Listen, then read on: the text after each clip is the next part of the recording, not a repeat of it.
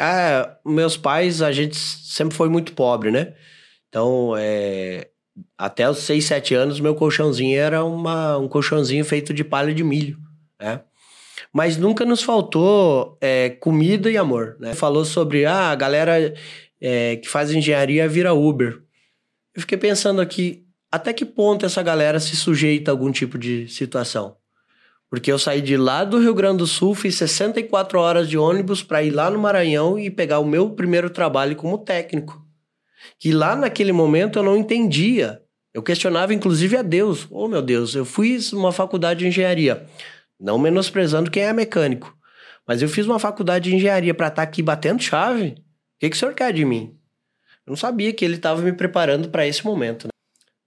É muito gratificante você ver uma pessoa que ela está desacreditada, que os amigos dela disseram que ela não ia conseguir, e enxergar o sorriso dela no final de tudo e dizer assim: eu consegui. Puxa, que legal, cara. Então isso para mim não tem preço, não tem preço.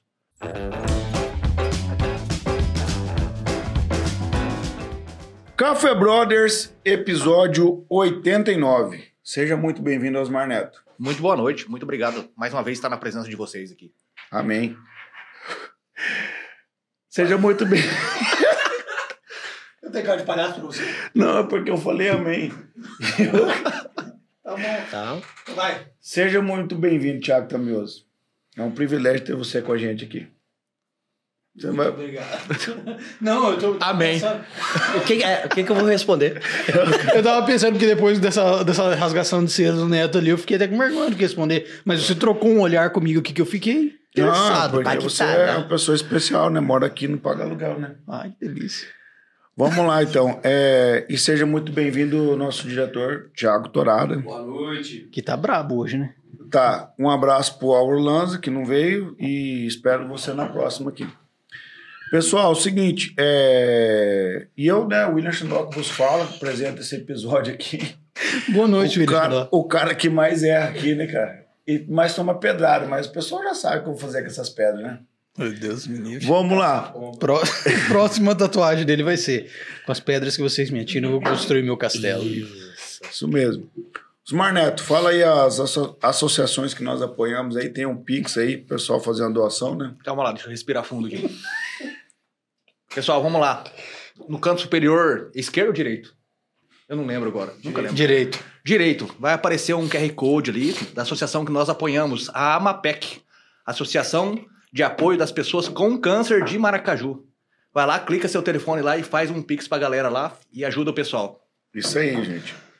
Ô, Thiago Tambrioso, nas redes sociais, o que o pessoal tem que fazer? Cara, tem que largar a mão de, de bobagem, de ficar vendo esses vídeos de menina dançando funk no TikTok e seguir nós lá, entendeu? Vai lá, procura o famigerado Café Brothers 4, Exato. criado pelo nosso amigo William Xandó, É nós, o único ainda. o único. É? é? É, o Café Brothers Fox. Achei que você estava falando de você.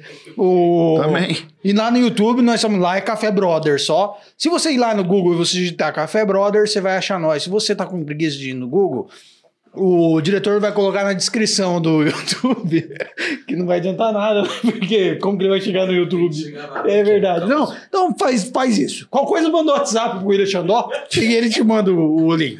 Vou deixar o telefone do Thiago Tamioso, que você manda um WhatsApp pra ele e pergunta onde que tá o Café Brothers. E aí você já aproveita e assiste todos os vídeos que você encontra lá, porque tem conteúdo muito legal e muita gente boa, não só de Maracaju, mas dá uma moral pro de Maracaju que eles são bons. Valeu, gente. Pessoal, vamos lá então. Vamos falar. vamos- Eu só falei isso porque ele não é de Maracaju, entendeu? Pra dar um contraste. Pessoal, vamos falar do nosso patrocinador oficial que é do Café Brothers. Celerium Telecomunicações, a internet mais rápida com pensamento. E quero agradecer porque ela foi a internet, é, o provedor de internet lá na segunda imersão Escola do Agro. Tinham mais de 200 alunos conectados ao mesmo tempo.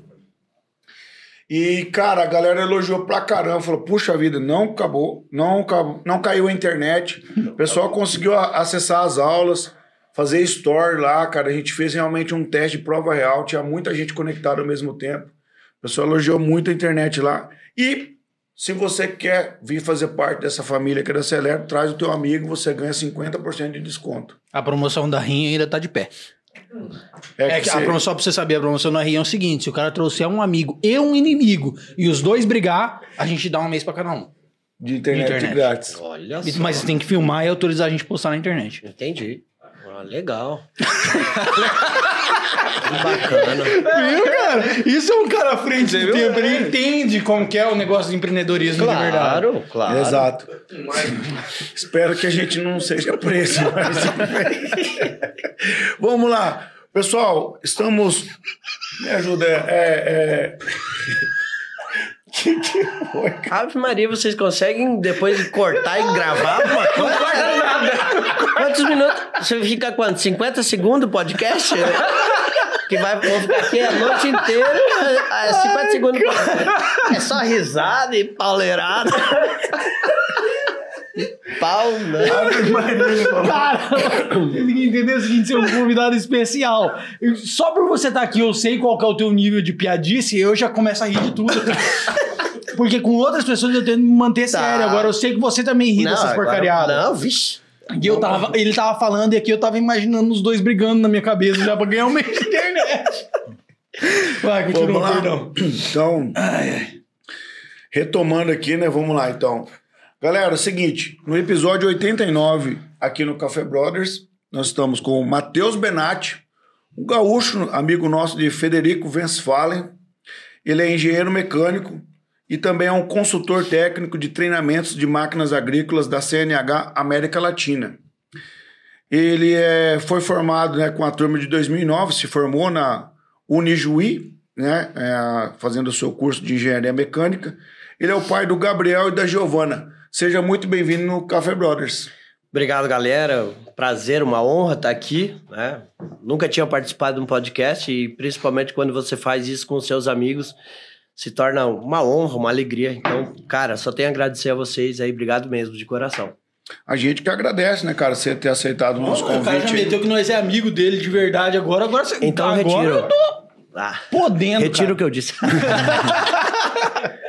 O Matheus, é o seguinte, cara, pra gente começar a, nossa, a nosso bate-papo aqui, que me chamou um pouco a atenção, né, cara, quando a gente foi conversando, trocando ideia, que você é um cara que você viaja na América Latina, né, cara? Então, alguns países ali como Chile, Uruguai, Argentina, Paraguai, Bolívia e por aí vai, né, cara? Todos esses países aqui da América Latina são nossos vizinhos, né? Eu fiz uma pergunta pra você, qual era o país, assim, um pouco mais...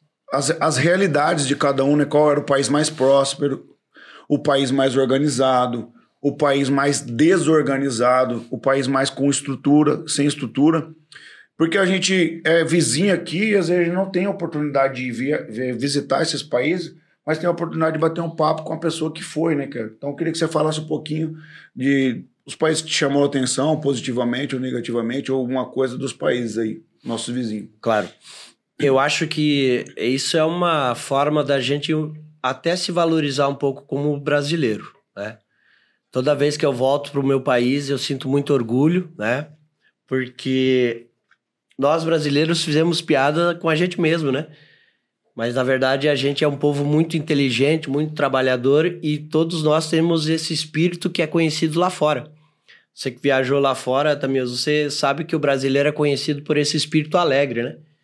Então é isso que eu tento fazer lá fora. Eu tento representar esses 220 milhões de brasileiros fazendo a minha, o meu melhor, né? Porque é uma forma de levar o nosso país adiante. Então, o nosso país tem problemas, com certeza. Mas o nosso povo aqui é um povo aguerrido, um povo trabalhador, né? É óbvio que tem exceções, mas na grande maioria é isso mesmo. É, as realidades que a gente vê nesses países é, é muito impactante, sabe?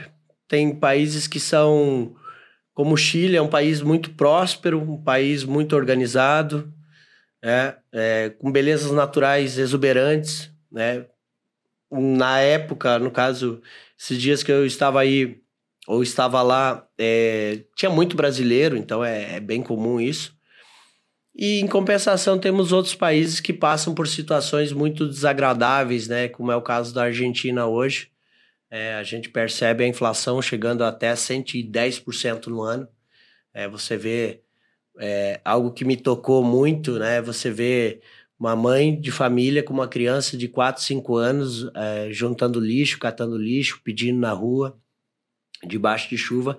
Eu acho que isso toca qualquer coração, né? Mas com certeza a Bolívia é um país que me chamou muita atenção, porque o trânsito lá é uma loucura, é uma buzinação doideira. E ninguém trompa. Não, não. Eles se dão bem, levanta a mão e pau tora. Manda, mandar os caras virem pra cá pra dar aula de trânsito, então. Claro. É que lá, na verdade, né, essa doideira, vamos dizer assim, é pelo costume, né? Como a gente tem o costume aqui é, do tererê ou do chimarrão lá no sul, lá eles têm o costumezinho da folhinha de coca, né? Então a galera lá é. Ah, é? É normalizado lá, então. Opa, é. É porque, assim, o que que acontece? Eu tive uma experiência em 2018, quando eu fui para Santa Cruz de La Serra, e aí a gente foi fazer um atendimento, um treinamento a um cliente. Que quando eu cheguei lá, eu fiquei impressionado. O cliente era daqui do Brasil, da região aí de Oswaldo Cruz, perto de Ourinhos, de São Paulo. Ele fazia 20 anos que estava lá. Então eu perguntei para ele como é que era viver na Bolívia. É, o Lá Brasil- o idioma, o espanhol, o castelhano. é o espanhol, é o Espanhol. espanhol. É, o único país que fala, vamos dizer assim, fora do espanhol, que tem uma língua anexa, é o Paraguai, né? Que eles falam o Guarani, né? Então eu perguntei para ele, olha, como é que é viver aqui na Bolívia? Ele disse, olha, a minha família chegou aqui há muitos anos, né? Eu tenho as minhas minha propriedade aqui, né? Mas é muito complicado. É, a questão da, da coca lá é que ele é um chá igual ao chimarrão, a, a Ilex verdade. paraguaiensis, né? Que é a nossa erva mate. A questão é que entra o narcotraficante e ele refina. E por incrível que pareça, ele me disse que esse refino ele é feito com óleo diesel. Então ele precisava justificar para o governo quanto ele gastava de óleo diesel é, nesse tempo para ele não ser taxado como um possível narco. Caramba, então, tipo assim, pra ele comprar óleo diesel pra rodar o trator, colhedeira, ele tinha que provar que ele tava usando no trator na colhedeira. Exatamente. Eu vou fazer tantas horas por ano, as minhas máquinas consomem tanto e eu preciso de tanto diesel. Que buro- Tem que ser assim, né? Que loucura, né, cara? Loucura, loucura. E é bem comum, assim, é, esse cliente, ele tava a 250 quilômetros de Santa, de Santa Cruz, que é uma comunidade chamada Poço Tigre. E aí a gente foi descendo pra lá, você observa os bagzão cheio de coca, o pessoal para, compra, põe na boca e vai embora. E como o narcotráfico, Caraca. como o narcotráfico consegue esse diesel? Ah, deve ser ilegal. Deve ser legal. Alguma forma, ilegal. Que loucura. Ou Mas, algum... Tipo assim, cê- cê só. é, eu fiquei interessado, você falou de o cara vai lá, compra, já põe a erva na boca e sai mascando. Mas isso aí é, é uma coisa mais voltada para a periferia, para as pessoas que vivem de forma periférica na, na- na- ali na Bolívia, ou é uma coisa assim cultural deles que cultural. qualquer pessoa vai lá e, e faz? É cultural, você como estrangeiro pode chegar lá e comprar porque é uma, um chá. É um chá.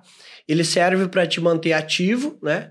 Então ele te acelera o batimento cardíaco, obviamente sua pressão altera- arterial acelera e ele não te dá sono. É, então o pessoal, o cam- é, o caminhoneiro utiliza muito isso porque ele tem que trabalhar muitas horas seguidas, ele utiliza e obviamente, né? Quando se pega o vício, o pessoal coloca ele na boca e fica ali, né? Com aquele negócio parece tem que é a uma caceta na boca. né? Tem a ver com altitude também? Tem.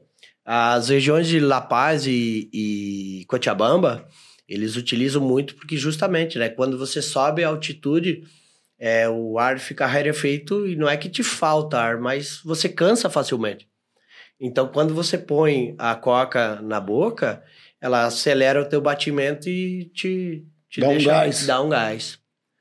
E é barato a folha de coco ou é, É caro? barato, porque o, o boliviano, né, que é a moeda nacional lá, ele tá valendo muito pouco em relação ao dólar ou ao real.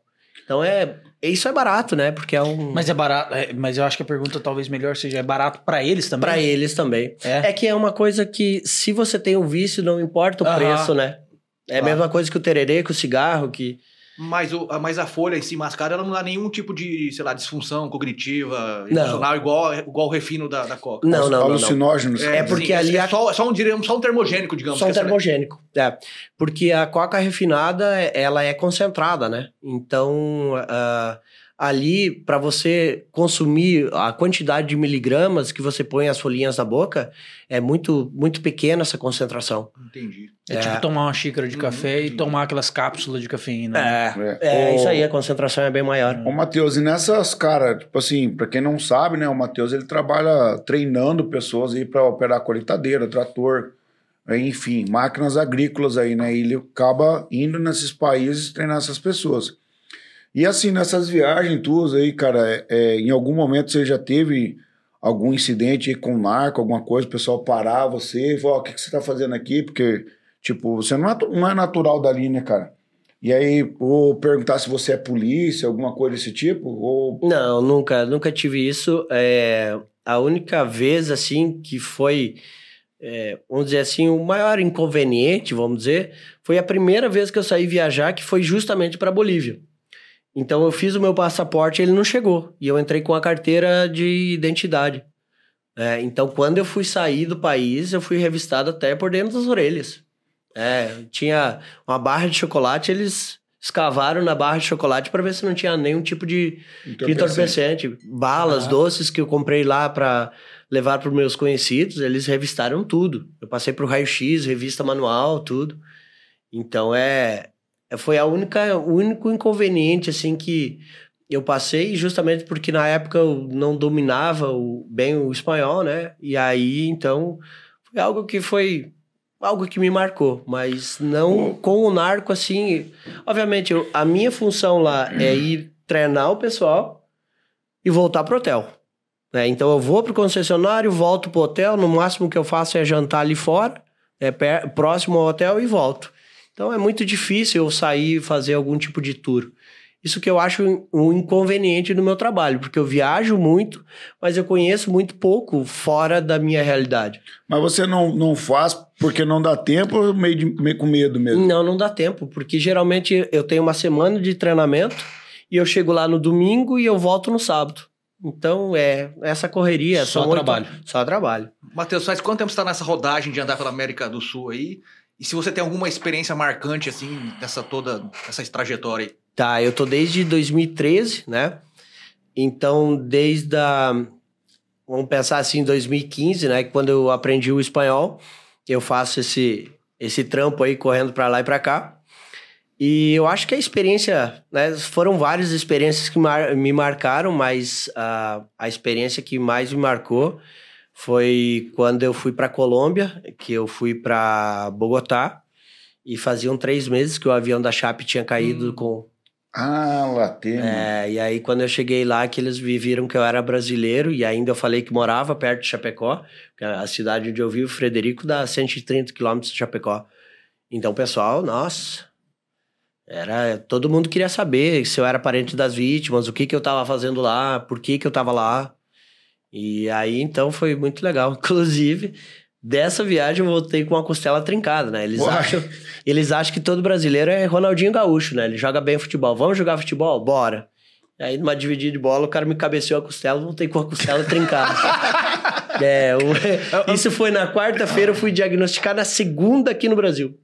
Nossa. Rapaz, O cara falou Até assim, lá antes o cara só- mostrar a habilidade dele, eu vou dar um toma, dele já. Vai. Você não vai ser o próximo Ronaldinho Gaúcho. É, Já toma. jogo. De É, maneira- ele também já foi reprovado na hora, né? Você né, me deu a cabeçada, já sabe sua nota. Pode ficar em casa agora. Ah, tá, era com a turma ali, né? É.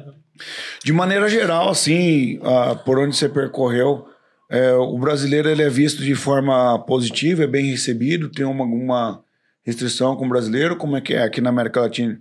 Só um anel assim, porque o Tamioso teve uma experiência fora do país, a gente tem um, um feedback dele lá dos Estados Unidos, como que é, e eu queria saber aqui mais próximo aqui os nossos vizinhos, como que eles são com, conosco, brasileiros aí. Ah, eles gostam do brasileiro, né? Justamente por essa questão que o brasileiro tem de ser amigável, né?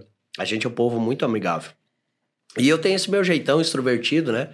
Então, quando logo que eu chego, que eu faço amizades, eu vou quebrando esse gelo e vou me tornando amigo deles. Então, nunca tive problema, assim, de receptividade. É... Acho que a maior questão é que o pessoal fala, ah, o argentino, ele é um cara que não aceita brasileiro. Ah, Não, eles são bem receptivos, sabe? Eu sempre fui bem recebido em todo lugar que eu fui. Nunca tive nenhum um porém com isso. Como é que você aprendeu espanhol? Você fez aula ou foi meio na raça, assim? Isso, eu, a gente é, tinha essa demanda, né, de, de atender o mercado latino-américa. Então, a gente começou num grupo de 12 pessoas e no final a gente sobrou quatro, né? A gente fez mais ou menos oito meses do espanhol e eu sempre gostei dessa, dessa, dessa questão de idiomas. Aí eu fui lendo, fui estudando os manuais das máquinas em espanhol, fui aprendendo. E depois a cara tapa, meu amigo. É, Tem o treinamento da Bolívia, digo, é meu, eu vou. E é a E primeira foi- vez que você foi? Porque, tipo assim, uma coisa também é você conversar em outro, outro idioma. Outra coisa é você ensinar. É, o Não, mesmo mas- treinamento que eu dou em português, eu dou em espanhol, né? Não, mas o negócio é que, tipo assim, quando você tá conversando, você tem que garantir que a outra pessoa entendeu Tá o que você entendendo? falou. É. Quando você tá dando treinamento, você pode só dar o treinamento. Ó, é a mesma coisa Que que, é o seu caso. Ó, é a mesma coisa que se, se, eu disser assim, ó, em espanhol. Um homem pelado com o saco na mano agarrou na buceta, pra ti parece bom ou ruim? Isso. Ah, porque agora eu sei um pouco do, do espanhol, lá do, do, do Rio Grande do Sul. Eu sei que, tipo assim, não é palavrão, né? Mas se eu puxar pro português. É ah, ruim, né? Não, muito não. ruim. Não, mas Isso- ó, quando eu te disse que um homem pelado é o tamioso, pelado, Careca. careca, com o saco na mão, o paletó na mão, pegou um ônibus, uma van. E aí, o Jordani, você deve ter feito É, o claro, Jordani. claro, claro. O Jordani, ele é um cara que me deu os primeiros treinamentos lá de coletadeira no Rio Grande do Sul, 2005, 2006.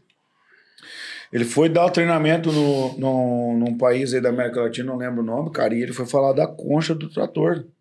Da concha do trator. Cara, deu muito B.O., mano, Deu. lá. Porque... Ainda bem que era do trator, né? Isso. Ah, ainda bem que era a concha Não, do então, trator, né? assim, Não era a concha da operadora. É. Acho não, pera- Porque assim, é, é- essa similaridade com do espanhol com o português, mas que não tem nada a ver uma palavra Nada com a ver. outra, Nada a ver. cara, eu fico imaginando pra ensinar, né, cara? É, é, eu sempre quando eu falo, tem algumas palavras que eu falo que para me confundem, né? O acento e o assento. O acento é sotaque e o assento é a cadeira. Então eu tenho que pensar um pouco, porque senão dá uma embaraçada.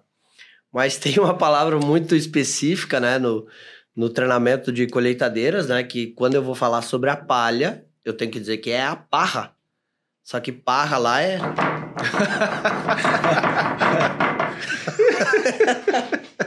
Sí. É o trabalho? Sí, el trabajo. Engraxar o rolamento. Isso. Caramba, Fortificar o braço. que, que, que, que doideira, né, Você cara? vê que eu tenho o braço direito bem mais forte que o esquerdo. né? Hoje a Jack tá cortando. É porque a. a É porque o- usa é, a, a chave, né? Eu preciso Ah, forçar. eu, eu- é, eu, eu sou imaginei, destro. Eu, eu sou imaginei destro. que era de dirigir, que a, as não tem direção hidráulica. Ah, não, não. É porque muitas vezes eu tenho que utilizar a chave de boca, né? Daí eu sou destro e faz mais força. Puxando. Não, vocês já pensaram coisa errada, mano? Que é isso? Ma- Matheus, com relação. Eu sei, que falou, eu sei que você falou que você não aproveita os lugares que você vai lá, Hum. mas se você pudesse indicar alguns lugares que você acha bonito e a gente deveria ir, quais seriam esses lugares? Eu indicaria o Panamá, o Chile, é legal. A própria Argentina tem lugares muito legais. É, mas o Chile com certeza é muito bacana. As cordilheiras, a Vinha del Mar, Valparaíso, muito bacana. E é caro pra, pra ir Hum. pro Chile? Não, porque mais ou menos é, a moeda chilena ela tá um pouquinho baixa, a desvalor... ela tá desvalorizada, né? Então não é muito caro, né? É tipo o americano vir aqui pro Brasil, né? Mais ou menos. Tá, deixa eu te perguntar outra coisa. E você, quando tem, tipo assim, muito frio, você já foi dar treinamento em lugar frio? Mais que aqui no Brasil? Gelo, neve? Já no Chile, no Chile. Assim, ele, o que que acontece com Santiago? Santiago ele tá dentro de uma, uma baixada, né? Então as cordilheiras estão na volta e a neve está em cima do- das montanhas. Então ali é, é frio, Né? Por exemplo, agora eu peguei lá menos um grau. Né? Ah, lateca. Mas é o que a gente vive lá no Rio Grande, né? No Rio Grande, às vezes chega, sei lá, menos três, menos quatro. É raro, mas acontece muito, como disse. É raro, acontece muito. É, mas ah, assim, frio de nevar, não.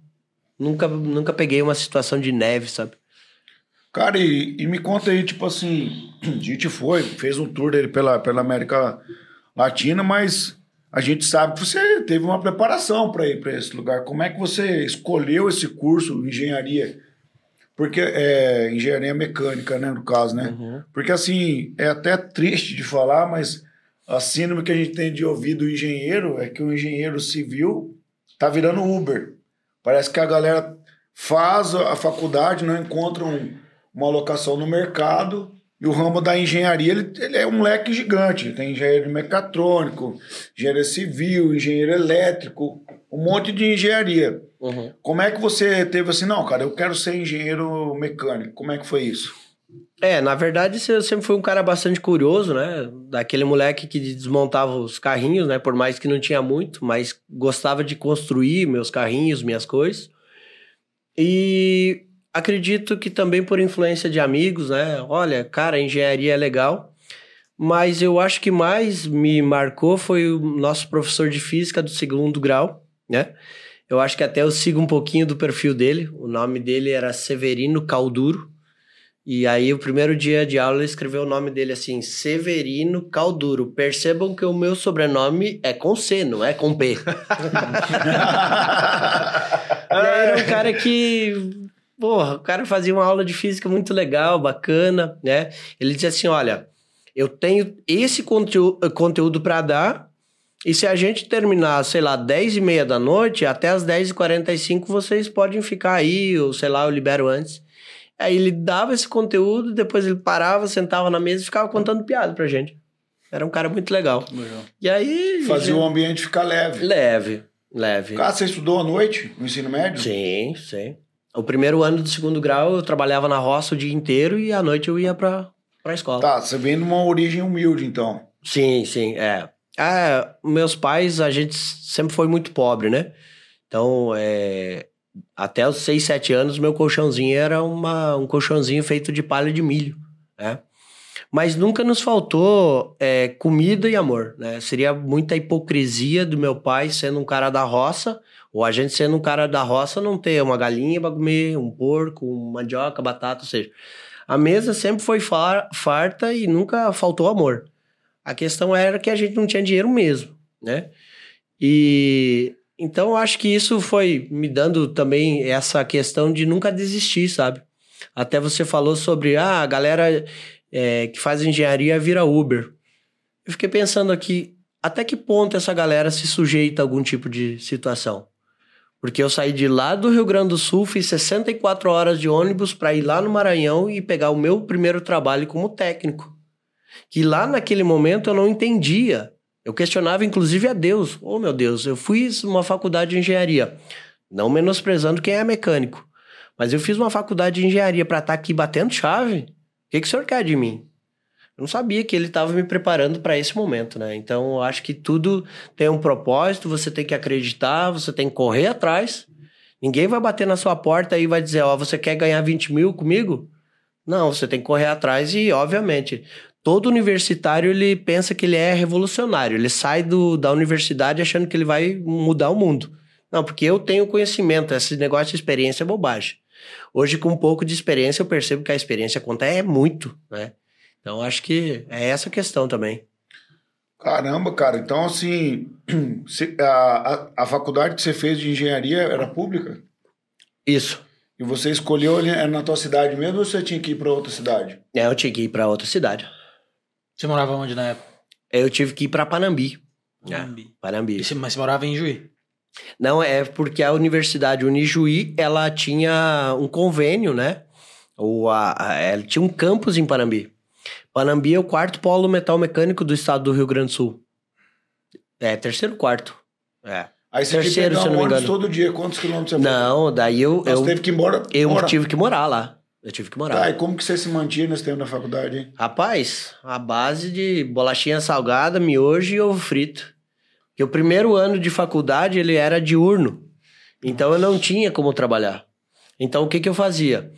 Eu, eu estudava até as 11h45, pegava uma bicicletinha e ia até o centro, servia num restaurante só pelo almoço e depois voltava pra faculdade para estudar de novo. Caramba, mano. E o cara me fala pra mim que não dá, tá, meu? Sempre dá, né, cara? Tem que querer só, né? Quem quer, Faz. faz acontecer, cara. E chega no horário, Não, né, e se- Tamil? Chega no horário. É, essa, Eu quero é, dar. é uma, é uma parte, é uma parte interessante chegar no horário, assim. É? É, Ah, faz- é? Hum.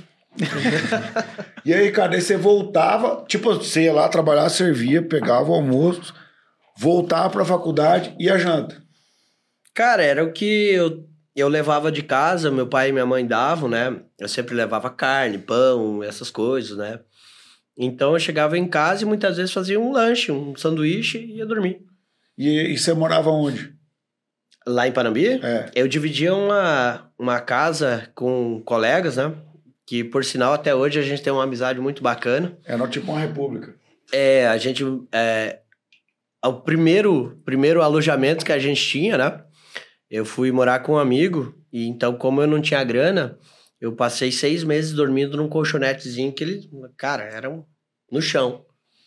E aí depois, eh, o meu pai e minha mãe me davam 150 reais, que eu tinha que pagar o aluguel, a comida, e mais uma prestação de colchão e um roupeiro e uma caminha, uma maquininha tanquinho dessa que eu comprei para lavar roupa.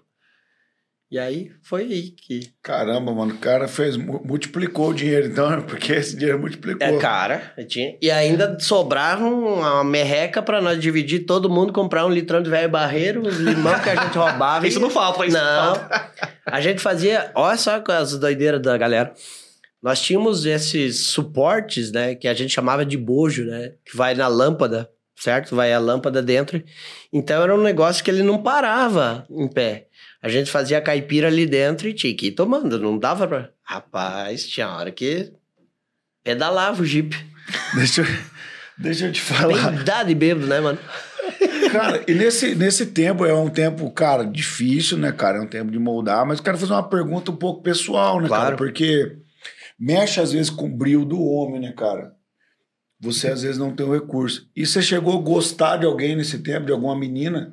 Porque, tipo assim, o cara não tem os pila, né, cara, pra chamar pra, pra sair e tal. Você chegou. Porque a gente tem como homem isso, né, cara? Claro. Tipo, pô, chamar a menina pra sair e eu, eu tô só tô com o salame que eu trouxe da, da casa Da do mãe. meu pai, né, cara? Chamar. Péssimo exemplo, cara. Péssimo exemplo. Você põe lá só uma oferecer. Olha, você vai me desculpar, moça. Eu só tenho meu salame pra te oferecer. Não, mas com esse salaminho aí, nós dois vamos passar fome. Assim, Matheus, por que, que eu tô te perguntando isso? Porque, cara, ah, todos nós aqui, né, cara, tivemos uma infância assim que, nesse determinado tempo da adolescência pra juventude ali, a vida adulta, né, cara, É. você acaba convivendo com outras pessoas que têm um recurso financeiro, pessoas mais abastadas, e não tem nenhum problema disso, né, cara? Que às vezes a, con- a concorrência é um pouco desleal, né, cara? Ah, fato. né? Tipo, você às vezes tá gostando da menina ali, querendo trocar uma ideia, chamar pra tomar um- alguma coisa, mas aí você não tem nada pra carregar ela. Fala, você monta na cacunda e vamos, né, cara? Certo?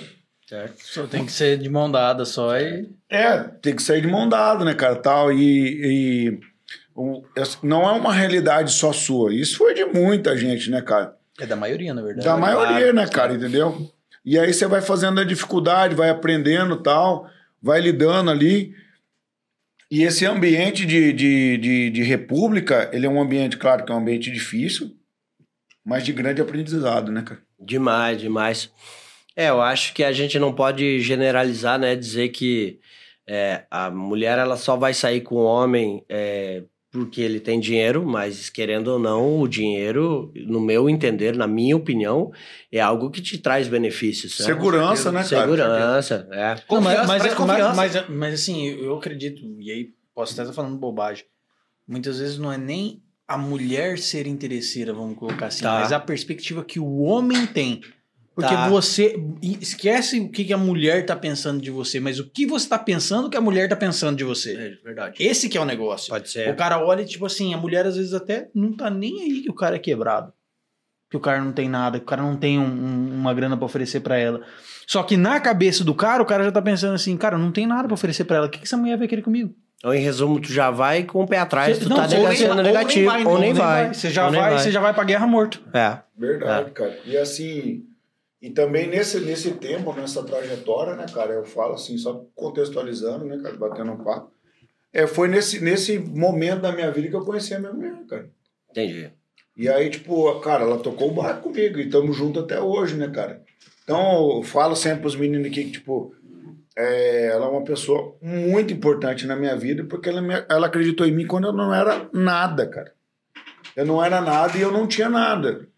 Então, você encontrar alguém que acredita em você quando você não deu certo, cara, quando você começa a dar certo na vida, o mínimo que você pode fazer é honrar essa pessoa, né, cara? Claro, claro. Então, assim, eu estou contextualizando e trocando esse tipo de ideia porque quando você já está numa outra situação, você já está formado, você já tem o seu carro, você já é um cara que está numa outra condição, eu acredito que a escolha fica até mais difícil de você fazer. Porque você não sabe se a pessoa está vindo pelo aquilo que você tem ou aquilo que ou por aquilo que você é. Faz sentido isso que eu tô... Vai demais, demais. Mas veja, Xandó, que você falou um negócio bem interessante, né? Porque eu acho que, acho não, eu tenho certeza que a Aline é uma mulher diferenciada, né? Eu tive a oportunidade de conhecer ela. E é isso que muitas vezes, tanto no homem quanto na mulher, falta. Essa questão de caráter, valores, né? Eu percebo, né? E nos meus treinamentos eu uso muito frases do meu pai. E uma delas que eu sempre lembro que ele diz assim, ó, é óbvio que eu não vou usar as palavras que ele dizia porque tem pejorativo no meio, mas ele dizia assim, ó, não tenha nada, mas tenha a sua cabeça erguida. Então são valores que hoje em dia me parece que eles estão se perdendo. Então, é, nesse seu caso, a sua esposa, ela acreditou em você e te honrou, assim como você honrou ela. Então eu entendo que o homem e a mulher eles vêm para se completar, mas no meu entender a mulher ela faz uma base, ela deve fazer uma base emocional para o homem.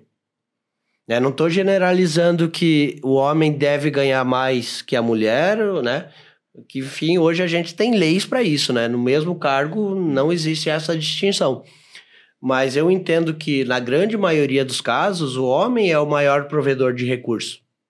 E como é que você vai chegar e trabalhar direito se você não tem uma base emocional dentro da sua casa forte? Você vai ficar pensando em besteira.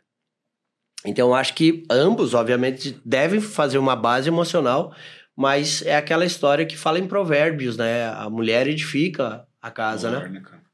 Eu, quero fazer um adendo porque é o seguinte, a gente falou questão do dinheiro, mas quando você tem o dinheiro e você não tem valores, isso se perde também. Foi a, gente, a gente vê cheio de pessoas ricas que não tem uma família unida, não tem valores, não tem princípios juntos. Certo. E quando você tem o caráter que você carrega, mesmo você não tendo nada, você tem parte de um princípio, você tem uma direção que vocês podem caminhar junto e vocês podem crescer junto.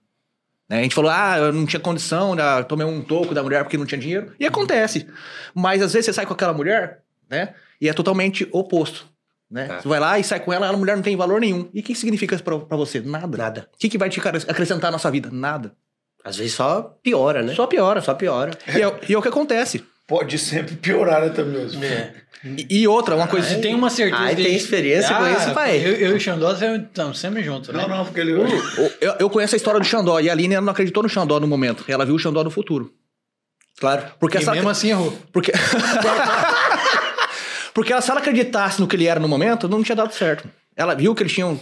É, nós estamos Potencial. falando de dinheiro nesse sentido aí. Eu lembro de uma frase que é: o cara era tão pobre que só tinha dinheiro. Só tinha dinheiro. Então é o que hoje, se você for olhar assim a sociedade de uma maneira geral, é justamente o que está rolando. As pessoas ficaram tão rasas, tão rasas, que a única coisa que elas têm para oferecer é dinheiro. É dinheiro.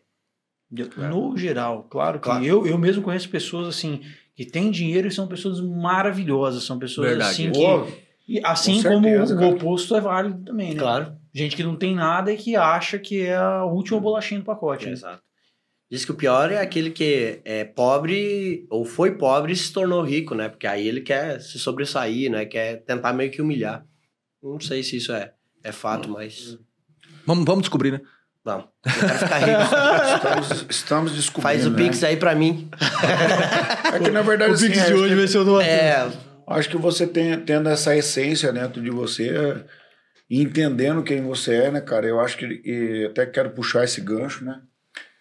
Acredito que aquilo que você tem como propósito de vida, né, cara, isso ficou muito claro para nós. É, para quem não sabe, né, cara, a gente con- tá construindo junto aí, eu, Netão, Matheus, mais uma galera aí, uma escola que nós fizemos aqui em Maracaju. Foi assim que eu conheci o Matheus, essa escola do agro, né, cara?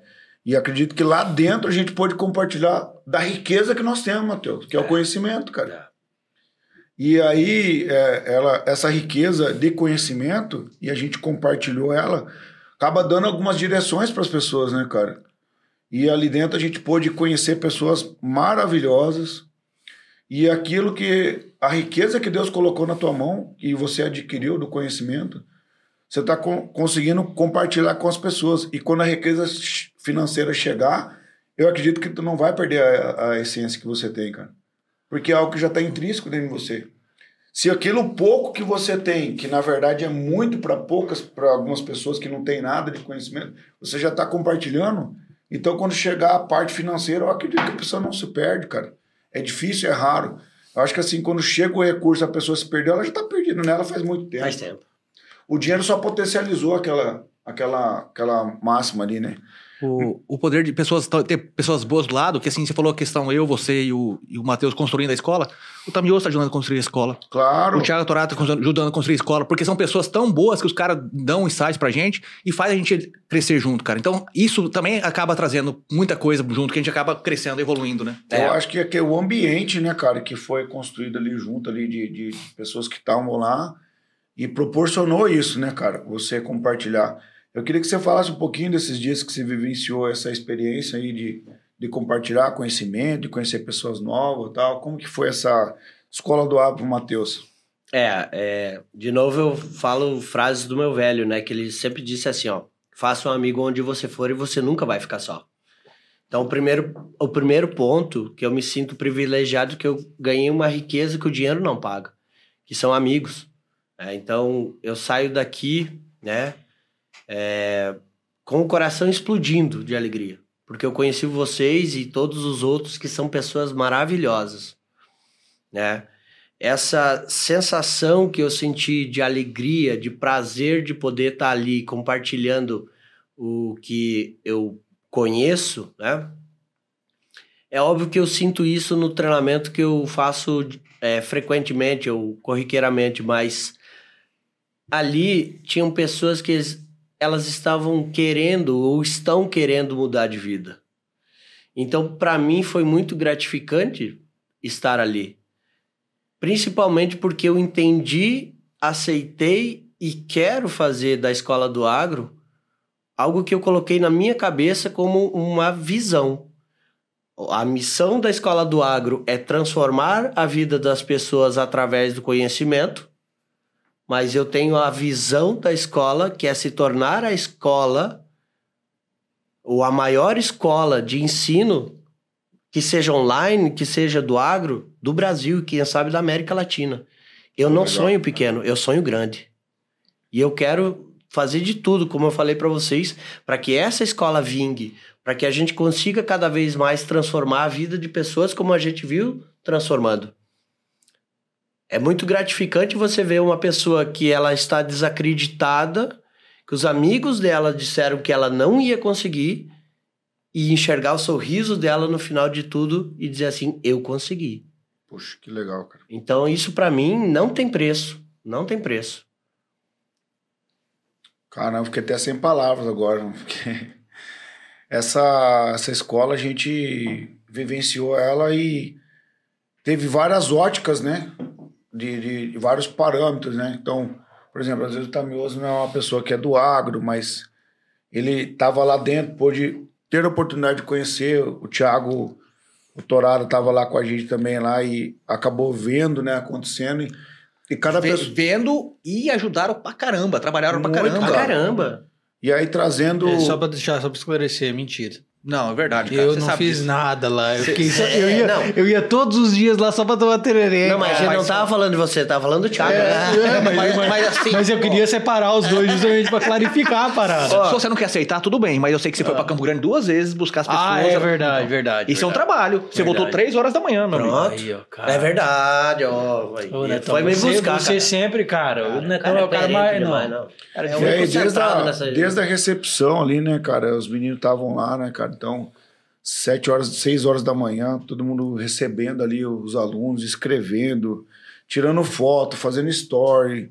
Então a gente não consegue agradecer todo mundo do, do que aconteceu ali, porque é, são muitas pessoas, né, cara? Voluntários que estavam lá ah, servindo, né, cara? Realmente, né? Pode falar. Permita-me fazer um, um adendo. Os- O, agradecimento que você deu para nós, o que vocês deram para nós, no meu caso, é estar aqui, é estar junto nessa, nesse projeto. Isso aí foi o maior- o melhor pagamento que eu já recebi. Então, é, como eu digo, eu não, não, não vejo a escola do agro parar agora. Pelo contrário, eu vejo ela avançando cada vez mais. O- Eu, eu olho aí, Matheus, na verdade, assim, quando a gente fala de escola do agro ou qualquer outra ideia, isso não é importante. O importa é realmente você estar cercado de pessoas boas. Porque se a ideia não der certo, a gente vai criar outra ideia. Mas se você tá, estou sentado com você, estou sentado com o Xandó, estou sentado com o Tamioso, estou sentado com o Thiago, cara, alguma outra ideia vai, vai rolar. Mas o que realmente fica são os, os relacionamentos de bons valores, cara. Isso não tem preço. Isso é verdade. Eu só me relacionei com pessoas aqui que têm um caráter invejável, sabe? Eu me senti bem aqui. E foi algo tão espontâneo, porque desde a primeira vez que eu vi vocês, parecia que eu conhecia vocês há anos, sabe? É algo fantástico. Então, eu sempre digo, né, que a águia, ela não voa com o pardal. Eu tenho absoluta certeza que eu, como pardal, estou voando com águia e eu quero me tornar águia. Pô, cara. O cara tá querendo não deixar nós sem palavras É. de todo jeito, cara. E tá conseguindo. Esse é o pior, tá É. conseguindo. Não, porque o que acontece? Qual que é o meu termômetro? Meu termômetro é o Xandó. Se o Xandó ficou quieto, Calcula nós, eu meu sei que o negócio ficou feio. Pesei, cara. né? Pesei, Porque esse parceiro. aqui, rapaz do céu, o bicho ele tem uma. Ele tem umas 10 respostas pra cada, cada coisa que você fala. Tá. Quando ele não tem resposta é porque você. A- a- a- foi o golpe de misericórdia mesmo. Não, é, agora- Pegou no íntimo dele. Claro. Não, e assim, né, cara? Ele é- gosta, é, eu até comentei com, com, com, Tamilo, com não, com o Álvaro, né, cara, que a gente, a gente caminha muito pelo princípio da honra, né, cara? Certo. Então é. E eu tava conversando com, com, com o Álvaro num café que a gente tava tomando que a diferença entre a honra e a bajulação ela é uma linha muito fina. Porque depende aos caminhos onde os lugares onde você anda e aquela aquela trajetória que você caminha, você precisa de ter um- uma coisa muito especial dentro de você, que é um, quase é quase não, é um dom divino, é a sabedoria Fato. que eu já vi muitas pessoas grandes escorregar e, e- e decepcionar, e muita gente não foi sofrendo crítica, foi sofrendo, foi recebendo elogio. Então, assim, a gente não pode deixar se embriagar com o elogio. E também não pode se deixar se abater pela crítica. E como que você define se uma pessoa está te elogiando ou se ela está te bajulando? Eu acredito que a, a, a amizade verdadeira ela vai sendo construída aos poucos. Fato. Tijolo por tijolo, tijolo por tijolo. E o amigo tá lá igual tá lá em Provérbios. Assim como o ferro afia o ferro, o, o amigo corrige o outro, cara. Então, assim, eu tenho o, o privilégio hoje, eu digo assim, sabe? Eu tenho os melhores amigos.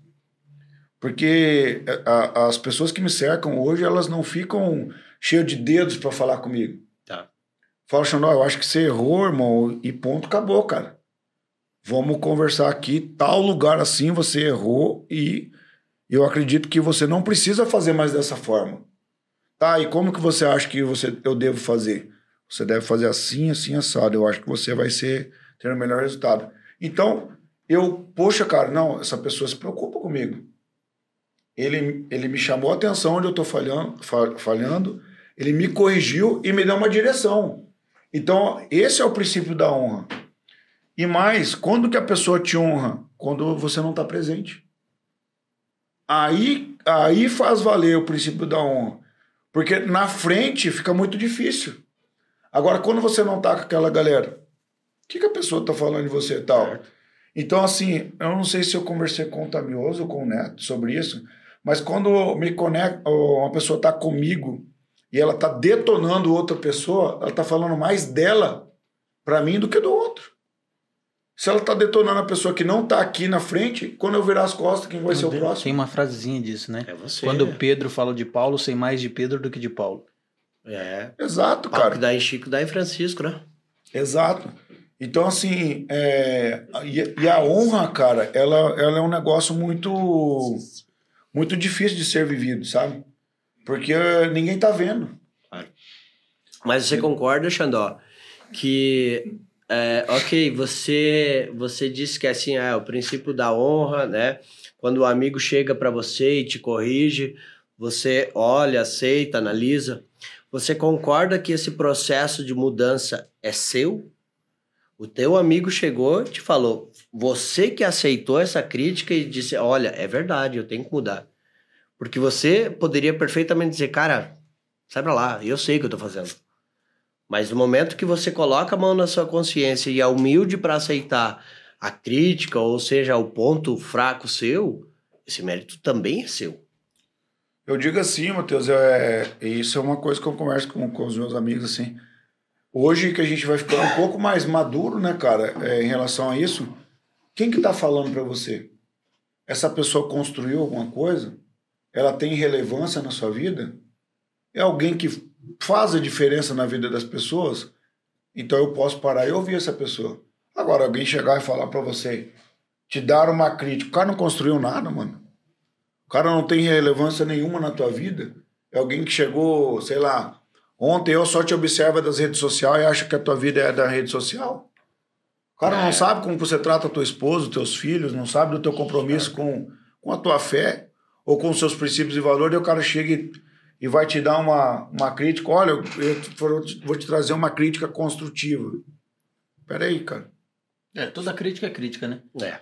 Esse negócio de crítica construtiva e crítica destrutiva, eu acho que foi só um nomezinho bonito que deram pra coisa que é uma coisa só. Porque a crítica é crítica, cara. Você não gosta de crítica construtiva. Quem tem que definir se é crítica construtiva ou não sou eu, pô. Pronto, Verdade. Pronto. Eu, sou eu que vou, vou, vou pegar aquela crítica e vou ver se aquilo lhe faz sentido pra mim. Quer dizer, vou te dar uma crítica construtiva. Cara, vai dar crítica construtiva pra outro, então. Se você vai me dar uma crítica, você vai me dar uma crítica. Aí quem vai decidir se aquilo ali tem, tem uma, uma base de construção ou não sou eu. Porque muitas vezes tem muita gente que a única coisa que ela quer fazer é pegar aquele pensamento mesquinho que ela tá e passar pra outra pessoa. E aí ela põe isso, ela pega isso e põe dentro de um rótulo escrito crítica construtiva. Uma única coisa que ela quer, com todo o respeito da palavra, é te fuder. É verdade. Claro. Claro. E você entende, então, de, de, de- depende de quem vem a, a Claro, essa claro, correção faz sentido. ou essa crítica, e a gente vai aprendendo sobre isso nessa Faz sentido. caminhada chamada vida, cara. Faz sentido. Claro que sim. Matheus, seguinte, cara, nós temos uma pergunta aqui do café e a gente né, gosta de pensar no futuro, né, cara? Então vamos a- avançar o tempo aí, né, cara? Então, assim, eu sei que já teve uma vivência aí que você falou da parte da faculdade, conhecimento aí de América Latina, outros países, né, cara? Uma- um conhecimento cultural muito bacana que você veio adquirindo durante os anos. Mas é, essa pergunta é o seguinte: o que o Matheus diria, né? Porque isso aqui vai ficar gravado enquanto houver internet, enquanto houver Celero, né? Estaremos A internet mais rápida do Brasil e do Mato Grosso do Sul. Você viu? Viu? Até Aí mais eu- um fazendo campanha mim. Não, aqui. Eu vou virar presidente desse progresso. Com certeza. E essa pergunta a gente faz o seguinte: é, quem sabe daqui, né, algum tempo você vai falar para seus filhos, ou os seus filhos vão falar, poxa, vamos assistir o podcast com meu pai lá. E vamos avançar esse, esse tempo em 20 anos para frente, cara. Tá. É, o que o Matheus diria pro Matheus daqui 20 anos, né? Deixaria. Use filtro solar. Ah, é. Bom, e parece que não tá usando muito, não, né? com certeza, tô chupado fede fede. Só... só... Drauzio Varela mandou um abraço. É isso, só a capa do Batman. Mas é sério, o uso, o uso é esse que você diz. A mensagem do Pedro Bial, não é? Use filtro solar. Mas é a mensagem Ah, é do o Pedro Matheus. Bial, velho, não é o Drauzio É. Varela. É, é. com amarelo, É da, Globo, é da Globo igual, né, meu irmão? É verdade. É. Tá, mas e eu, uma do Matheus mesmo, sem ser do Bial. Tá. Cara, eu acho que é, a vida é um sopro, né? Eu acho que a gente tem que aproveitar a vida da forma que a gente acha certo. É claro que muitas vezes a gente não consegue aproveitar a vida conforme a gente quer, afinal a gente tem responsabilidades, mas eu acho que é aproveitar intensamente, né, esses momentos que a gente tem, né? É... Não sei, cara, eu acho que eu sou um cara que vivo muito o momento, é lógico que eu penso no meu futuro, né? Mas eu acho que é essa questão, né? Você viver da forma que achar certo, né? E sei lá, eu acho que daqui 20 anos, né? Não sei o que, que eu me imagino, mas eu gostaria de estar no mesmo lugar, com as mesmas pessoas, ou lugares diferentes, mas as pessoas que me fizeram bem e eu as considero como amigos, eu gostaria que elas estivessem comigo. Eu acho que essa essa questão de, de amizade, né, é o que, que vale. Legal, cara. E uma outra pergunta que faz né, a gente pensar um pouquinho também, né, cara? Eu queria saber nas palavras do Mateus, o que, que é Deus para você, Mateus? A fonte de toda a inteligência, a causa primária de todas as coisas. Esse eu A gostei, gente né? não tem inteligência suficiente para entender a dimensão de Deus. Nos falta uma parte. Por isso que Deus, no meu entender, nos dá a sabedoria para a gente descobrir o que é que Ele quer que a gente descubra. Que é pertinente. Vocês acham que, vamos supor, que se ainda não existe a cura da AIDS, do câncer, não é através dele que não se tem? Ou é através do homem que não quer divulgar isso porque haja interesse? Então, é, o que eu enxergo através disso, eu como sendo um cara profissional das exatas, é que to- tem todo aquele conflito, né? A religião e a ciência. A ciência só está tentando provar o que Deus criou. Estude biologia e estude genes para ver. Tudo se confronta. Porque no início ele não fala assim que ah, Se Era- confronta ou se conecta? se conecta. Se conecta. Porque, veja, é, Gênesis diz que no início era só é, fogo e tal. Estude biologia, que ele fala sobre a Terra, né? Que no início eram somente os gases e calor. Gênesis. Tem uma palestra de um professor que ele diz assim: é, ele foi dar uma aula de biologia e ele chegou com um livro de biologia e com a Bíblia. Ele disse Gênesis capítulo 1. E todo mundo riu. E ele começou a falar exatamente isso. É. Exato, cara. É assim, é um. Até um conselho que eu daria a você que está ouvindo esse podcast. Se você ainda não leu, leia a Bíblia, cara, porque muitos livros, muitíssimos livros, que são best-seller, né? Que são livros que são, vendem muito. Cara, as pessoas leem, nossa, isso mudou minha vida. Fala, amigão, você já leu a Bíblia? Não, não li. Então leia lá Provérbios e Eclesiastes. Ah, tava aqui. Então, assim, é, essa- a beleza da criação e, e observando a natureza, tudo manifesta a glória de Deus. Tudo é perfeitamente feito pelo nosso Criador. Então, eu acredito assim, cara, é, o que você trouxe para mim só reforçou mais a minha fé em acreditar que a beleza da criação reflete a, a beleza do Criador. Com certeza. Então, assim, não tem como explicar coisas como as correntes marítimas. Não sei se vocês já pararam para pensar nisso. As correntes marítimas, cara, cara, como aquilo é tão organizado? Porque alguém catalogou e elas têm as mesmas direção há anos. Por isso alguém catalogou. Tá, mas quem criou isso? É a mesma coisa que você dizer que Deus é infinito. Se Deus não tem começo, como é que Deus é infinito? É a mesma coisa que você dizer e parar para pensar, cara, o universo é infinito. Então, quantos de nós, não, quantos planetas, quem sabe, não existe com vida? Que pode ser que não tenha a nossa fisionomia, mas pode. É coisas que eu muitas vezes me pergunto, cara, imagina essa imensidão. A gente só é uma, um grão de areia frente a um oceano. Um pálido ponto azul. Exatamente. Quer falar alguma coisa, Marco? Tá Não, não, tô, tá- tô, tô refletindo. aqui. Filosofando aí. Tá né? refletindo. É, é, um- é um- é um Quando- assunto. Putz, É, profundo, né, profundo. cara? Não, vai, vai além, né, cara? Mas eu gostei muito da. da- a- a- o que ele falou como na segunda vez, ele me pegou muito. A causa primária de todas as coisas, cara. Muito bacana de você pensar por essa, por essa ótica, né? Porque na realidade é, a gente acaba caindo no comodismo do dia a dia. E é uma armadilha, né, cara? O comodismo do dia a dia é uma armadilha porque ele, ele, ele te direciona a não pensar né? Porque você vai executando as coisas, vai executando as coisas. Tem alguém sempre te pedindo alguma coisa, você está sempre resolvendo um problema. Então você está sempre ali em, em, em êxtase, resolvendo o que tem que ser resolvido. E não tem problema nenhum nisso. Acredito que isso até faz parte da natureza humana. Mas quando a gente começa a refletir mais profundamente sobre, principalmente assim, o que, que eu faço aqui? Né? Qual, qual o fim que tem o começo que eu dei para minha vida? né? Para onde que eu tô indo? E aí você coloca essa é, essa ótica, né? Que existe uma causa primária em tudo que você está fazendo. Aí volto para tua reflexão lá que você não, você até questionou Deus por que, que ele te mandou lá no onde Judas perdeu a meia, né? Tinha um propósito dentro daquilo ali. Muitas vezes tem gente que não não não né, passa 30, 40 anos sem entender um- alguma coisa que aconteceu na vida dela. Mas a causa primária de todas as coisas tem um motivo para aquilo ter acontecido. Claro. Claro. Então eu achei muito legal porque eu nunca tinha ouvido dessa nessa conotação, nesse, nessa maneira de se falar. E quando você começa a pensar profundamente sobre isso te traz diversas reflexões. Até o, o Xandó estava falando de é, ler a Bíblia e eu estava pensando aqui comigo.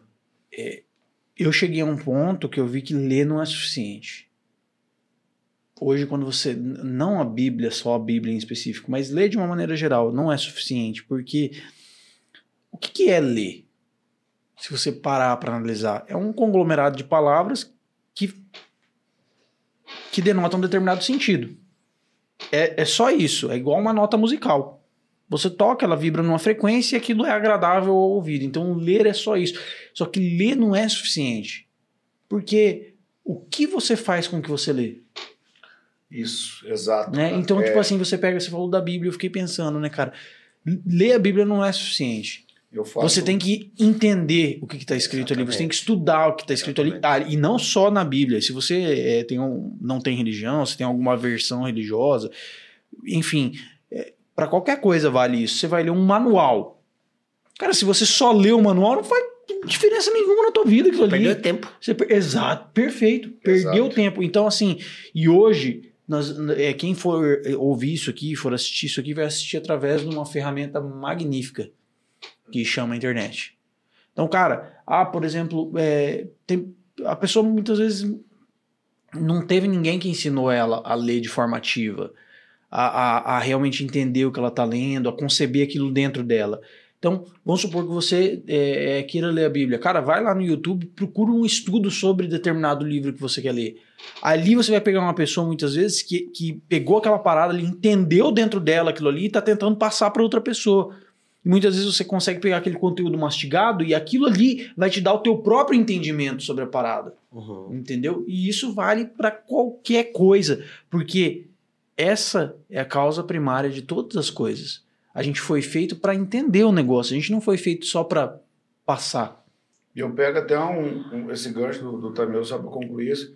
Além de entender, eu costumo dizer que eu faço uma comparação entre o evangelho e o agronegócio, agricultura.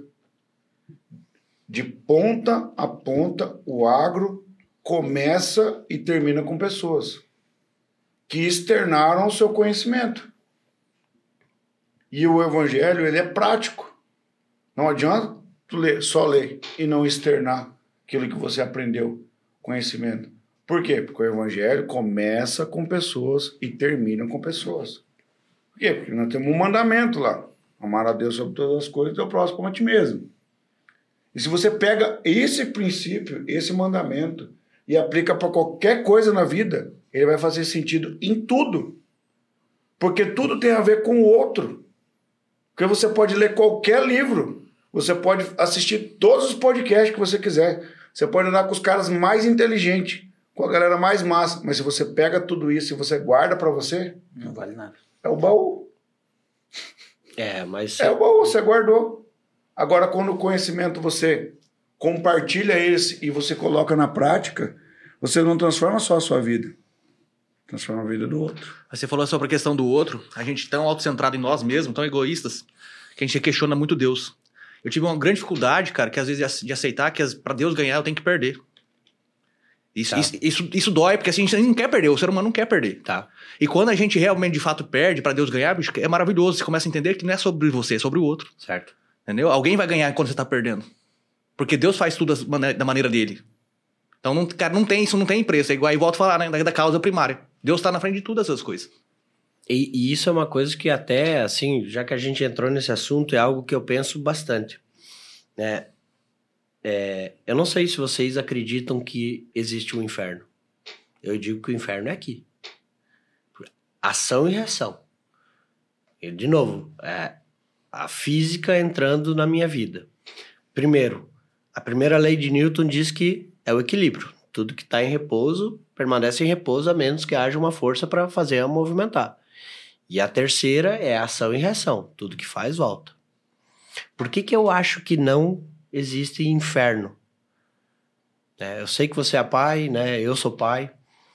Você castigaria os teus filhos, você amando eles da forma que ele ama, que você ama seus filhos, a sofrer pro resto da vida?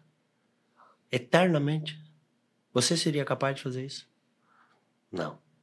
Então, eu acho que Deus, ele faz para que a gente aprenda aqui, evolua e que vá para o lado dele para ir tranquilizar. E eu, particularmente, acredito que a vida não é uma só. Se Deus fez ele, ou a gente, a, a imagem dele e nossa semelhança, ele nunca falou em aparência física. Ele falou em espírito. E eu acho que a vida não termina aqui. Não teria sentido.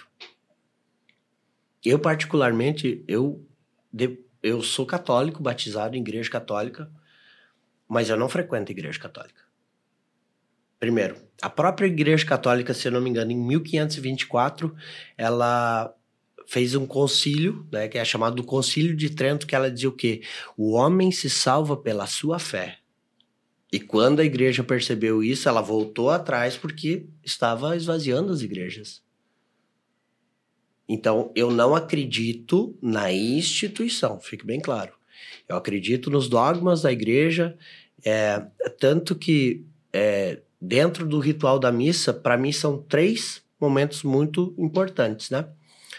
É, um deles é a Eucaristia, porque eu acredito sim que há Deus ali, porque é fé que está ali.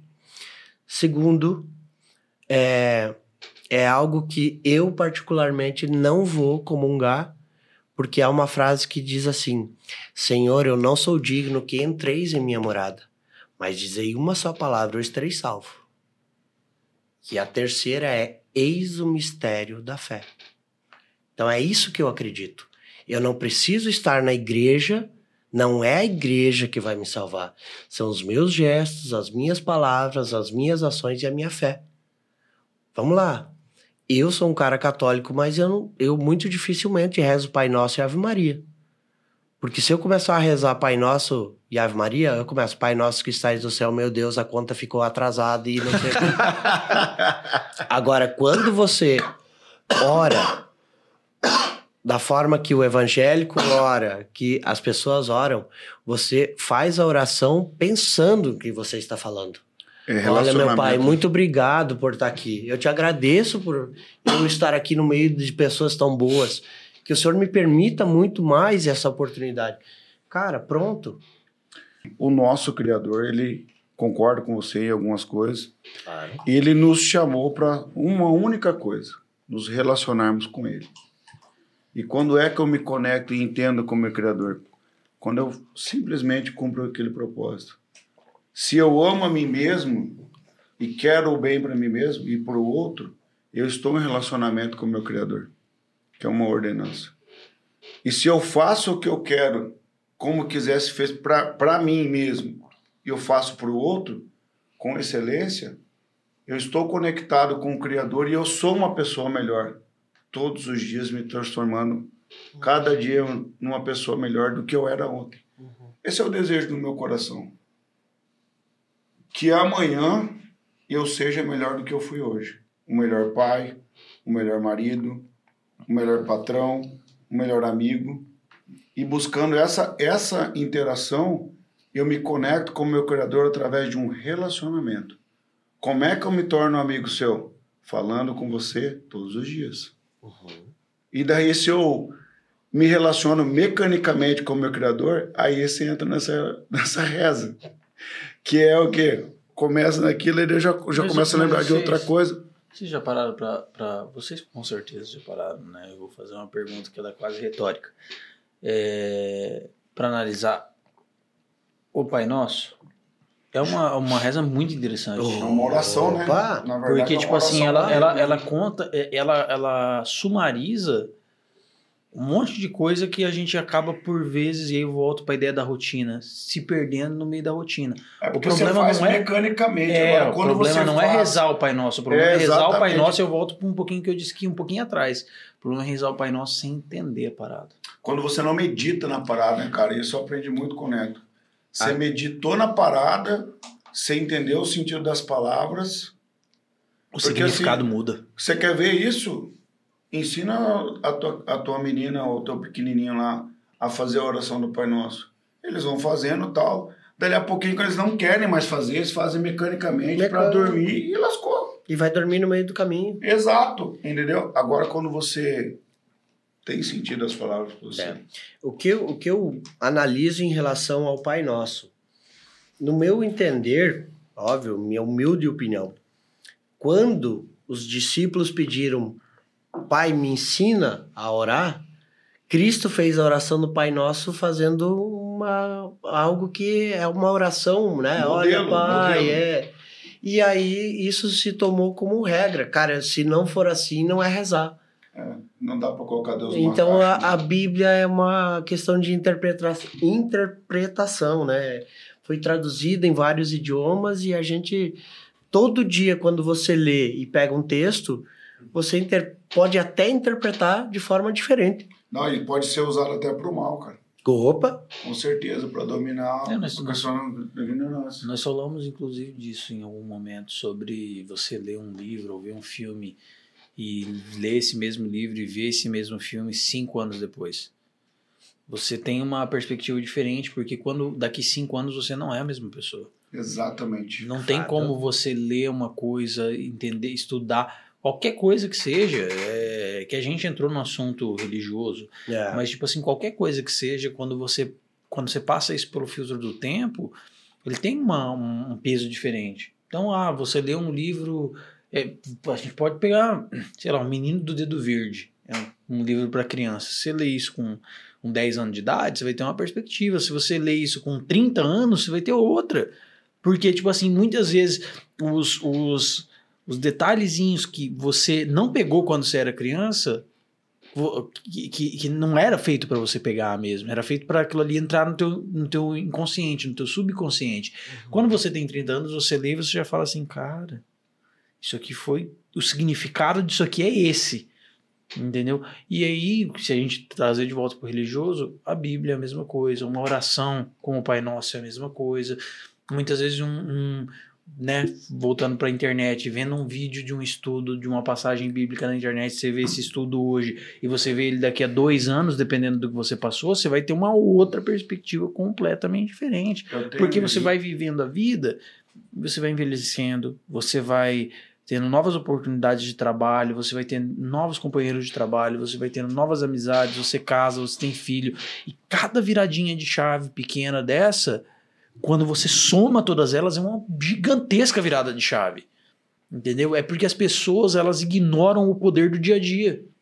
Certo. Porque o dia a dia tem um poder gigantesco, porque é no dia a dia que a vida acontece de fato. Exato. E se bobear, eu arrisco a dizer que a interpretação, por exemplo, de um livro, ou no caso a Bíblia, é muito do momento que você está passando.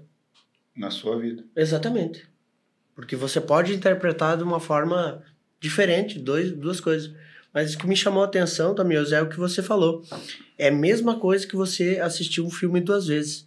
Tem muitas vezes que você assiste aquele filme e você diz, putz, eu não tinha percebido naquele cara que tava lá, né? Aquela pontinho X que te dá todo o sentido ao filme. E trazendo um pouco para nossa realidade, Matheus, eu acredito que você vai compartilhar disso. São máquinas, né, cara? Máquinas. Máquinas que, tipo, sei lá, uma, uma máquina mais antiga, cara. Aí você conhece uma máquina mais nova, você volta mais na máquina mais antiga. Cara, mas estava tão claro que. E agora não tá. Ou resolução do problema, né, cara? É. Até acabou passando, né, cara, que eu queria falar um pouco sobre. A gente entrou, acabou de entrar nesse assunto que, que se a gente ficar, não vai ficar a noite inteira, né, cara? É, já passou o limite faz hora já. É, Mais hora, né? e aí, Até- em relação ao lançamento, né, cara, da, da, da, da Fenty, né, que eu sei que foi uma coisa que, bacana que você vivenciou junto com o Taylor lá, que é um baita de um desafio você implementar uma marca nova no mercado, todos aqueles desafios de, de coisas que estão sendo validadas, né, cara?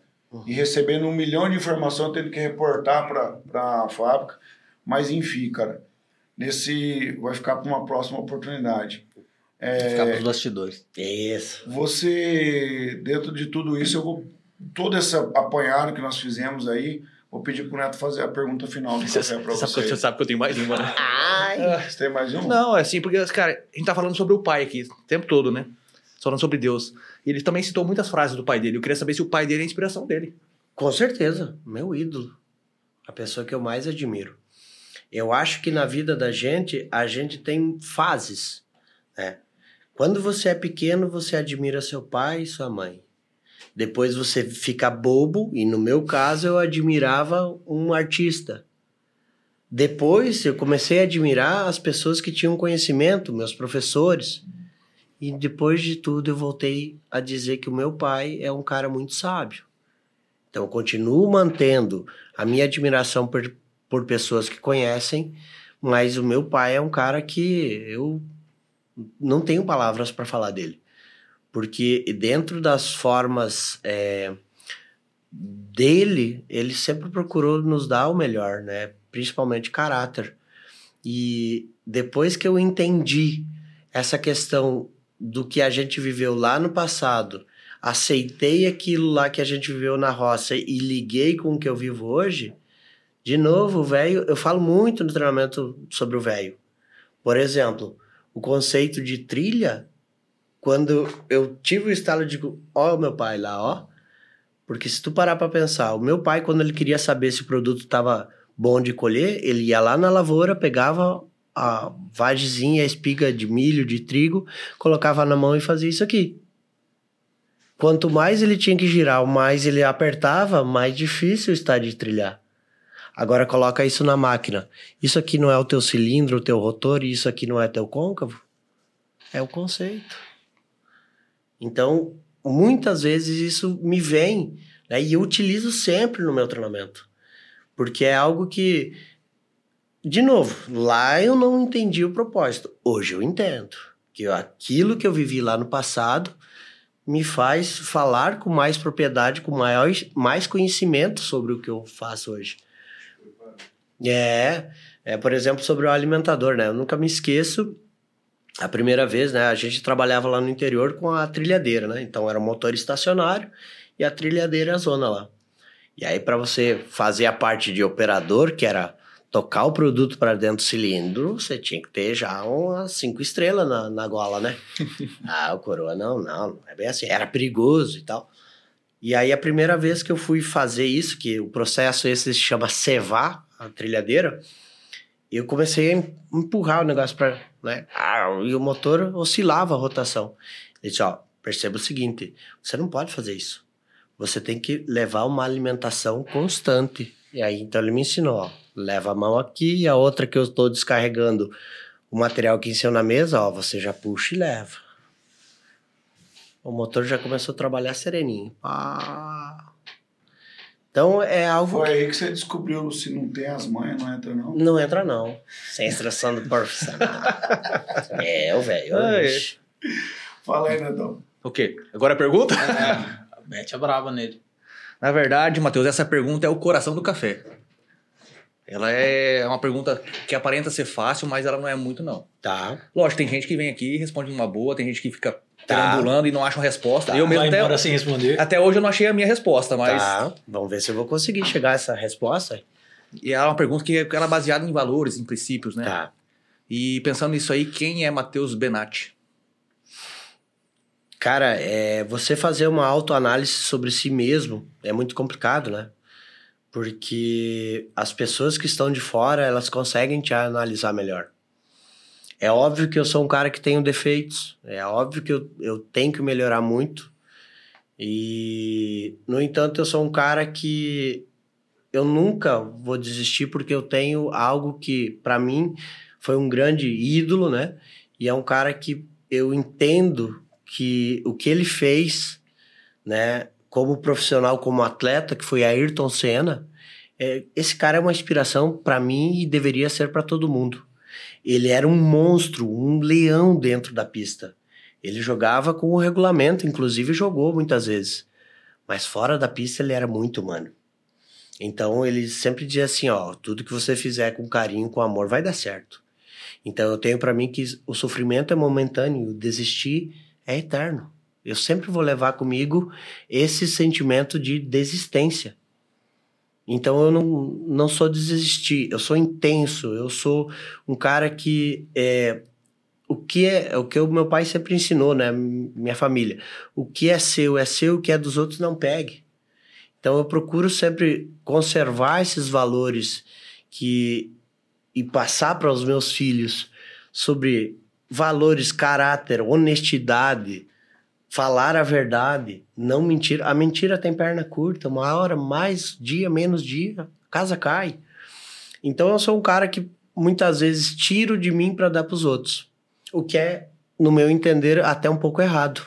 Porque afinal você mesmo utilizou a frase: ame os outros como a ti mesmo. Então o primeiro ponto é você se amar, você se valorizar. Ah, mas isso é egoísmo, cara, nem sempre. É, você- como você vai ajudar o outro se você não tá bem?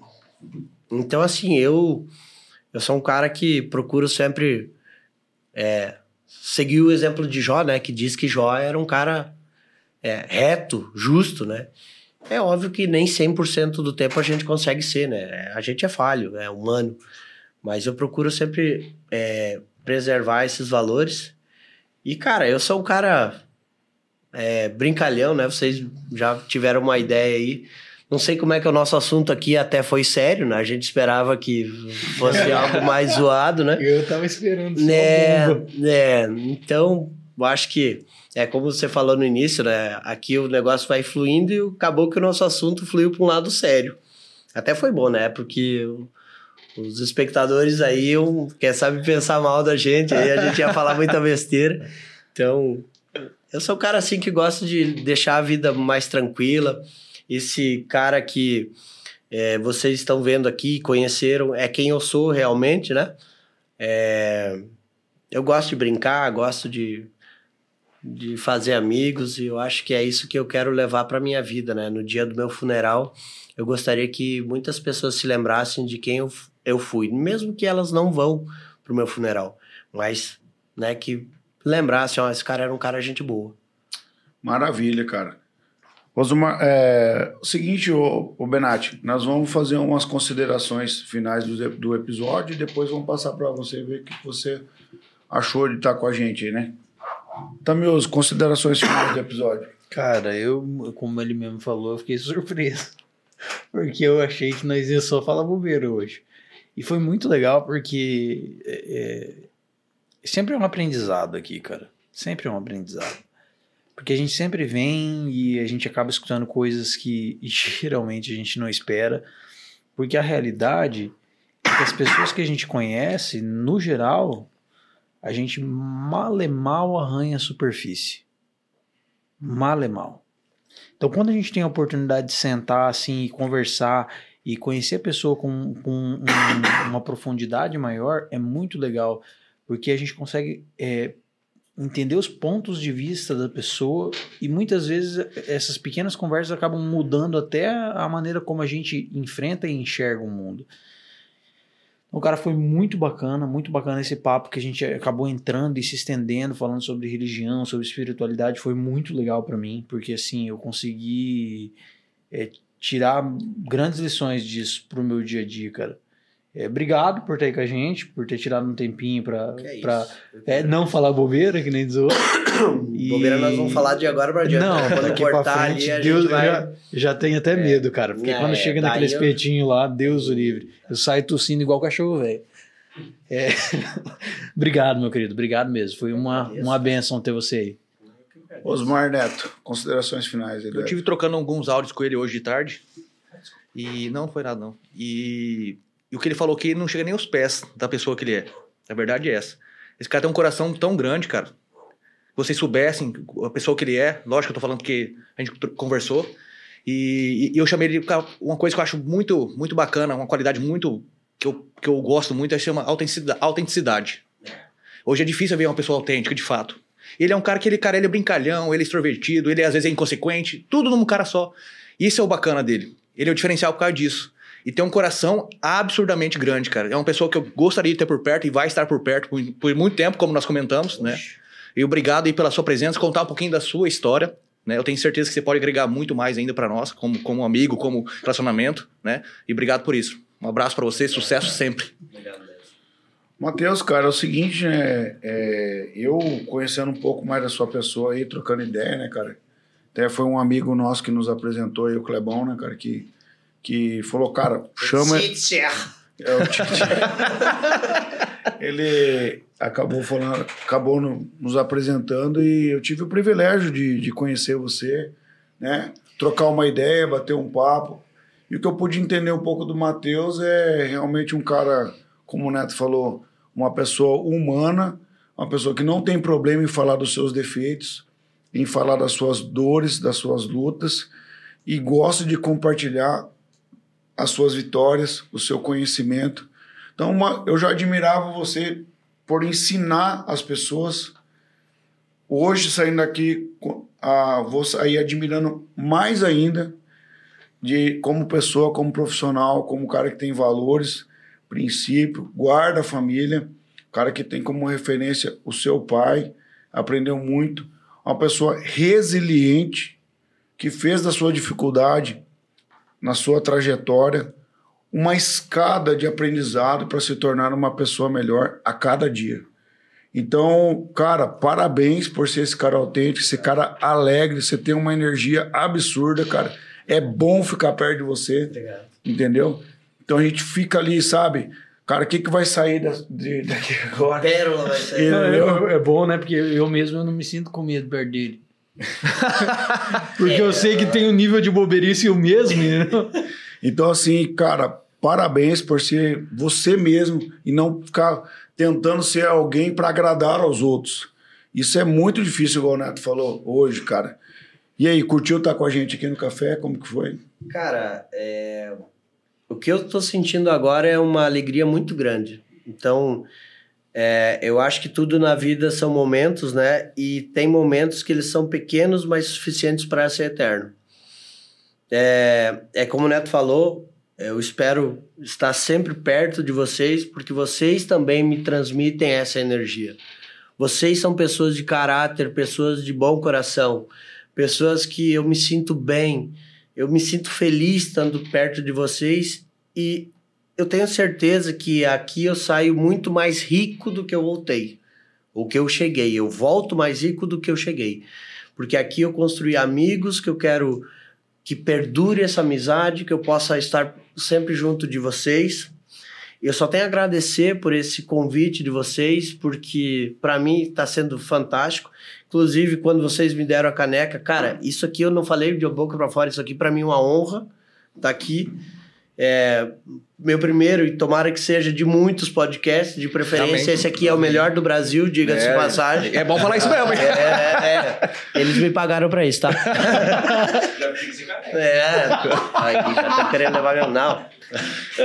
É, e galera. Pode dar a caneca original pra ele agora. Porra, essa aqui é do Paraguai, né, mano? Essa aqui, se passar um, uma esponja aqui, já derrete. Né? Dá pra molhar isso aqui? Mano. O final foi do jeito que esperava. Ô, deixa eu te falar uma coisa, Bernat. E quem quer te encontrar nas redes sociais, como é que faz? É, Passa teu Instagram aí. Isso, o meu Instagram é benate.mateus. É, o Facebook é Mateus Benatti. Quero chamar a atenção um pouquinho, hein, cara. É que eu Ah. sei que você tem muito material, muito conteúdo pra gerar, né, cara? E, poxa, podia ficar mais ativo na rede social ali, né, cara? Com certeza. é- Dando dica pro pessoal, compartilhando teu conteúdo lá no Instagram, eu acho. vídeo foi sensacional. é, Ah, é, cara, pô, baita aquele vídeo lá, né, cara? Você fez lá. Você chegou a ver o vídeo, a chamada que ele fez pro, pra escola do agro? Cara, vou te mostrar depois ali. Agora ele vai começar a seguir o café, eu vou começar a seguir ele também. pronto, já não- seguindo. Não, né? não se seguir porque eu não sou do agro, né, bicho? Ah, verdade. E aí é o seguinte, é, cara, eu- fica essa dica, né, cara? Porque você tem muito conteúdo e pode ajudar mais pessoas ainda através do teu Instagram, né? Com certeza, Xandó. É, isso foi algo que vocês também me. Ai, me introduziram. é, é, foi algo que vocês é, deram esse start pra mim, né? É, querendo ou não, é, muitas vezes a gente, eu sentia vergonha, ou muitas vezes eu pensava assim, cara, pra que tem que estar postando toda hora? Mas aí é, leva em consideração exatamente isso que você tá falando, o que postar? Então, muitas vezes, né, é, a gente postar um conteúdo que seja interessante, né, que seja De válido, valor, né? Exato, isso é o que importa. E é o que a gente comentou hoje, né? Eu falei pro Neto e para ti sobre a escola do agro, né? Então, obviamente que eu tenho muitas sugestões, muitas ideias e como eu digo, eu quero estar aqui para poder ajudar essa escola a se tornar a maior do Brasil. Nós vamos chegar lá. Isso é, Amém, é. amém. Acredito, cara. Galera, fala aí pros nossos seguidores aí que não nos segue, segue ainda, o que tem que fazer? Ó, vou falar de novo, vocês não escutaram da primeira vez, porque às vezes tem gente que pula lá só pra ver o final, igual ler livro, né? O cara vai ler só o final do livro. Então, vou falar pra você, siga a si mesmo. Muito obrigado. Não, ó, procura lá no YouTube. Se você não sabe, o YouTube é um, um site de vídeos. Vai lá no YouTube, procura. Se você não sabe o que é o YouTube e você mora na caverna e saiu só hoje, vai lá no Google e procura. Você não sabe o que é Google? Aí lascou, cara. Não É, se ele mora na caverna dele, não tem internet Não tem- ainda, porque Exatamente. agora a Celeron vai botar lá. tá vendo? Vai, viu? Cara, Você não, viu? você vai lá no Google, procura o YouTube, entra no YouTube, procura Café Brother. Você vai achar a gente e aí vai ter um monte de conteúdo massa, inclusive desse cara que você assistiu até o final, que era grandão o conteúdo. O, o é, que mais que a gente tem? Instagram, Café Brothers 4. Que mais a gente tem? Facebook a gente tem também, Café Brothers. que mais a gente tem? Spotify, Café Brothers. LinkedIn, Café Brothers. Ah, verdade, é isso aí. Que mais? Spotify, Deezer. Deezer, Café Brothers. Enfim, basicamente, Apple Pay. Apple Pay. É, poupei. Procura lá no Google Café Brothers, você vai achar nós pede em tudo, porque nós está em todas. E já que nós está em todas, o que, que o nosso convidado merece? Aquela de sempre, né? Só dar um Vamos